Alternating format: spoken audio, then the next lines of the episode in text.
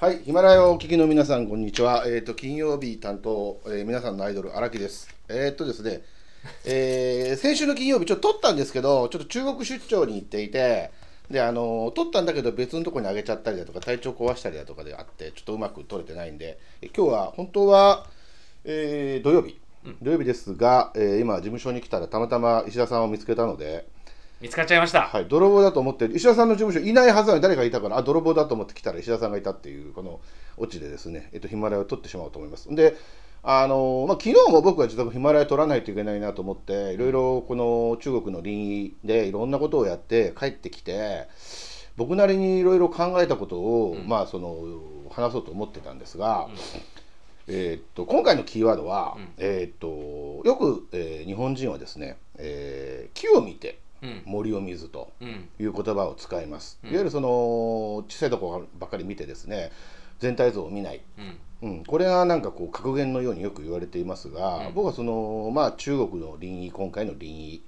で去年、えー、チンコ、うん。うんに石田さんに連れてってもらって、今の段階で結論的に思うのは実は今日本人っていうのは逆で、森を見て木を見ず森を見て木を見ず。という言葉が実は当てはまるんじゃないかと。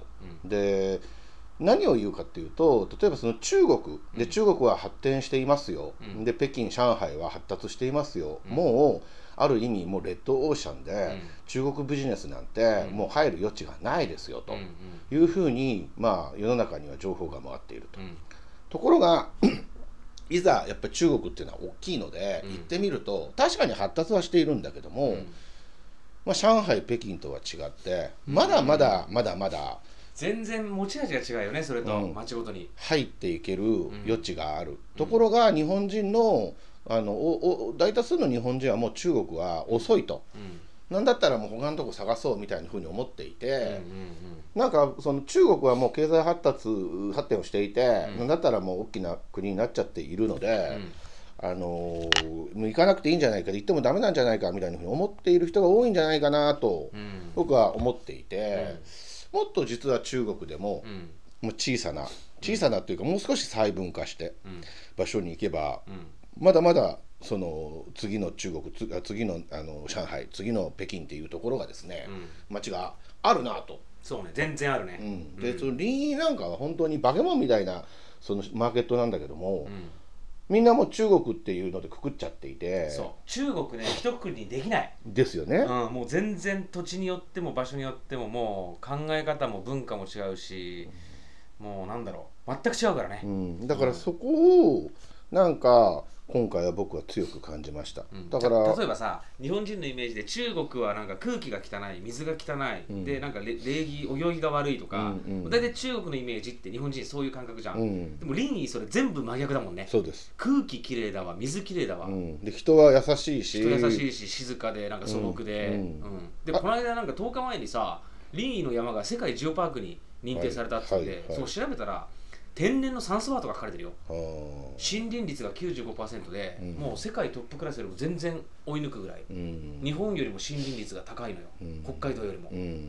だからもう天然の酸素バーって言われてて、うん。そこに空気を吸いに人が来るんだって、それぐらい空気がきれいで水がきれいでっていう場所も中国なのよそれも、うんこの知らないもんね。そうですよ。だって日本人があんだけ中国の例えば地方都市に行ったら、うん。まあ、もちろん普通のガソリン車も走っているけどテスラのスタンド。どんどんどんどんそのいや低炭素化になってきていて、うん。でまあなんかそのもうなんかまあ変な話一番チープな、うん。その公共機関であるタクシーのなんかおじさんが、うん。なんか昔でいうそのタイでいうトゥクトゥクみたいなのが、どんどんどんどん電動化になっていて、電動トゥクトゥクの電動だもんね。ですよ。うんそれは炭素あその空気悪くならないわみたいな、だってなんか工場とか事務所とかもさなんかその二酸化炭素排出量が多いと罰金。って言ってましたね、うん。もう廃止かそれとも電気にするかみたいなことガスそのまにるます続けてたからもうなんか処罰されるっつってうん罰金取られて、うんだからどんどん一気に減ったってたもんね、だからそういう事情は多分日本人知らない人多いでしょ、多いです。うん、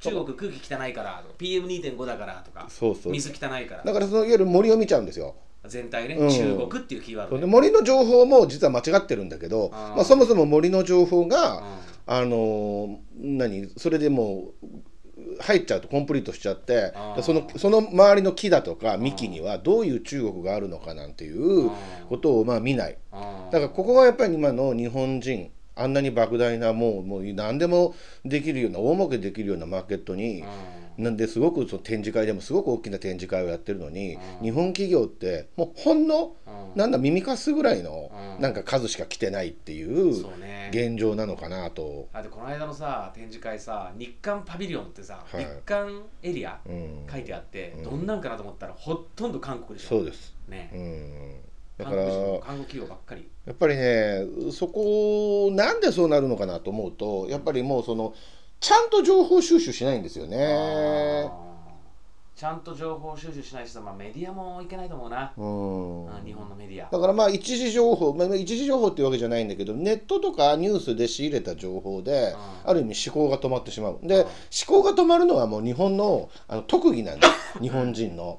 いや本当なんだろうかとかなんか言ったらなんかあるんじゃないかみたいなことを思わない。うん。じゃあ言ってもしょうがないとかうん言ったって勝てないみたいな風に思っている人たちがもう本当にほとんどで。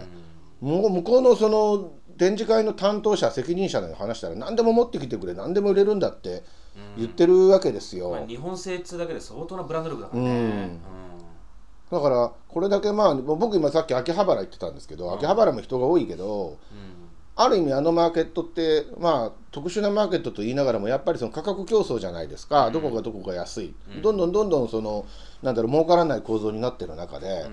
あれだけ物がない。うん。で日本製品だ日本のものだっていうだけで、うん。いわゆるその置いてくれて飛ぶように売れるっていう、そのもういわゆる逆に言うと価格競争がないうん。秋葉原ですよ、うん。あんなものはだからああいうところでビジネスをやったら当たり前のように成功するし当たり前に儲かるんだけどその情報を仕入れるというね、いやあのリンイの展示会で、うん。オタク情報とかアニメグッズとかはいいかもね、うん。何でも売ってましたよ、なんでも売ってたね、うん。なんかドラえもんのなんかキャンディーとか売ってた、ね、売ってました売ってました。あれパクってるでしょ、うん。あれは台湾ですからね、台湾の企業か、うん。あれ藤子不二雄事務所に多分ライセンスなんか一切取ってないだろうし、ね、ドラえもんのイラストを描いた飴玉とかバカ売れしてたもんね、ドラえもんの日本を代表するそのいわゆるキャラクターのドラえもんを使って台湾の人がうん。飴作ってそれでごっそり儲けてるっていううん。この本来日本に日本人に落ちてもいいこのそのベネフィットがですねどんどんどんどん取られてる。そうね。芸術な理論だ。です。あもう日本のブランドをよく知ってるのは外国人、うん。その外国人が日本のブランド活用しちゃってるというね日本人のいないところで。そうですよ。で昨日も、まあ、あの僕ど東京泊、ま、帰ってきて一泊泊まったホテルでニュース見てたら、まあ、そのいわゆるプーチンとうん。習近平が一帯一路の話をしていて、で会議やってたねやこの間、うん、で結局まああれをなんか何でも一帯一路って、まあ、一帯一路っていっぱい書いてあったから一帯一路って何なんだろうって、まあ、わか大体分かってるけど、うん。結局その歴史とか遠隔を見てみると、う案外あれ日本がケツ書いてるんですよね。そうだね。だから日本がいわゆる協力をして、うん。その中国のあの一帯一路を大きくしてきたのに今その一帯一路に追い込まれてるっていう、うん。この助けてもらおうとしてるっていうこのまあ滑稽さというか、うん。まあ、そのあたりもどうよ日本っていう。そうだね。だ本来1対1らのスタート地点はね本来は日本じゃなくて日本あリンイじゃなくて日本なんだよ。ですよね。そう。シルクロードなんだからシルクロードだから。がうんだからそういうところをやっぱりみんながあなんか中国でこんなことやってんだとか、なんか習近平とプーチンはある意味、まあまあまあなんだろう俗な言い方すると赤いやつらで、うん。あいつら勝手にまたこんなことやってんだみたいなうん。風に、うん。もう思ってなんか他のこと他人事ね。そう他人事って思っているところがやっぱりもう日本が置いてかれている要素なんだなと。うん。無関心すぎるようね、ん、だからまああの結局本当に今あのよく言う三国同盟が行われた時のように、もう日本とそのイタリアと、おドイツでしたっけ、うん。がなんかもう日独そうそうそうそう。あの状況ですよ。プーチンが吠えてるからその横でそうだそうだって言ってる日本がいて、なんか台湾とか、まあ、香港がなんかそれにくっつこうとしてるような,、そうね。なんか感じがあってもうどっちかっていうとマイノリティになっちゃってる、国際社会で発言力失っていくっていうのは相当やばいよ、うん。でもそうなってきてます今。なってきてるね。でところでこうもうあともう、えー時間があっ20秒にななりました。あだからまあ金曜日本来先週金曜日僕が出さないといけないのを今取ったので、うん。今週の金曜日ももちろん僕は喋ります。笑っていいとも増刊号みたいな感じ。だ ね今日のはね。そうです、うん。だから皆さん、えっと、今日本当は誰かな？今日日曜はお休み。あお休みなので。あ増刊号で。はい。うん。だからまた金曜日、えーとこの続きの話をしたいと思います、はい。よろしくお願いします。はいさよなら